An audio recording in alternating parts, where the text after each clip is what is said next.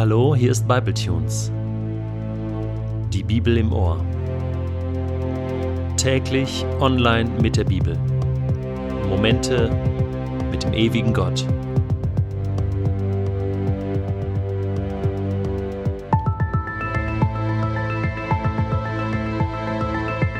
Der heutige Bibletune steht in Matthäus 7, die Verse 12 bis 14 und wird gelesen aus der neuen Genfer Übersetzung.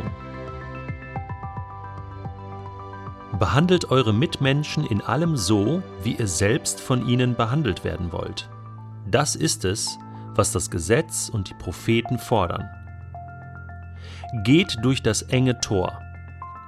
Denn das weite Tor und der breite Weg führen ins Verderben. Und viele sind auf diesem Weg. Doch das enge Tor und der schmale Weg führen ins Leben. Und nur wenige finden diesen Weg. Was du nicht willst, dass man dir tut, das füg auch keinem anderen zu. Das ist ein sehr bekannter Satz, eine goldene Regel des Zusammenlebens. Und diese goldenen Regeln, die sind durch die Jahrhunderte und Jahrtausende der Menschheit immer wieder neu kreiert worden.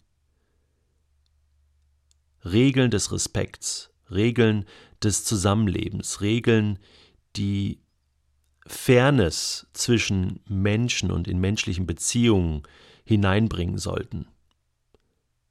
Und das ist durchaus ein guter Ansatz. Und auch Jesus bringt hier eine goldene Regel.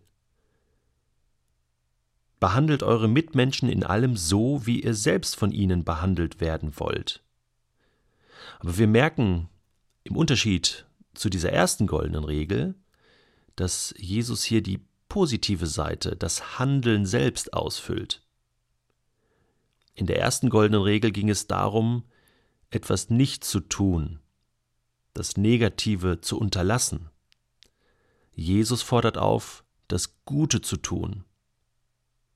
Ich finde diese Regel besser, weil sie aktiver ist, weil sie aktiv die Liebe oder zur Liebe auffordert so wie auch schon im Alten Testament, und darauf bezieht sich ja Jesus, dass er sagt, so heißt es ja im Willen Gottes im Alten Testament, liebe deinen Nächsten.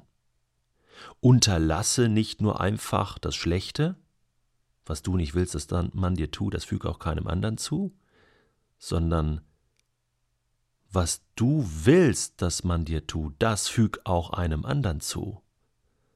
Das ist die göttliche Regel des Lebens. Und das finde ich viel schöner, dass ich aufgefordert werde, zu lieben.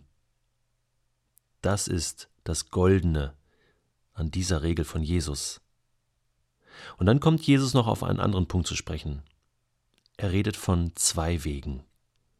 Ein sehr bekanntes Bild, dieser schmale Weg, dieser enge Weg im Vergleich zu diesem breiten Weg, der ins Verderben führt. Was meint Jesus mit diesen beiden Wegen, mit diesem Bild. Natürlich redet er vom Reich Gottes.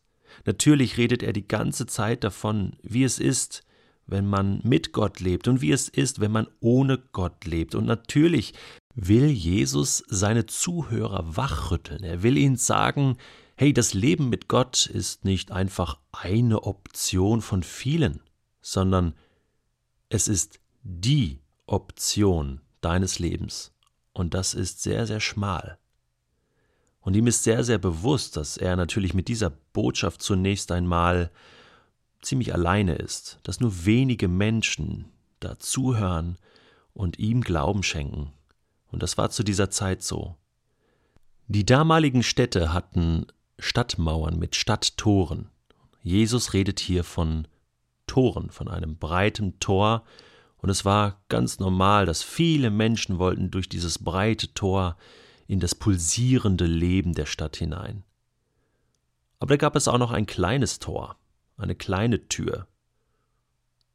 Das war oft auch nicht so bekannt. Das war so ein Nebeneingang, und da konnte man auch durchgehen.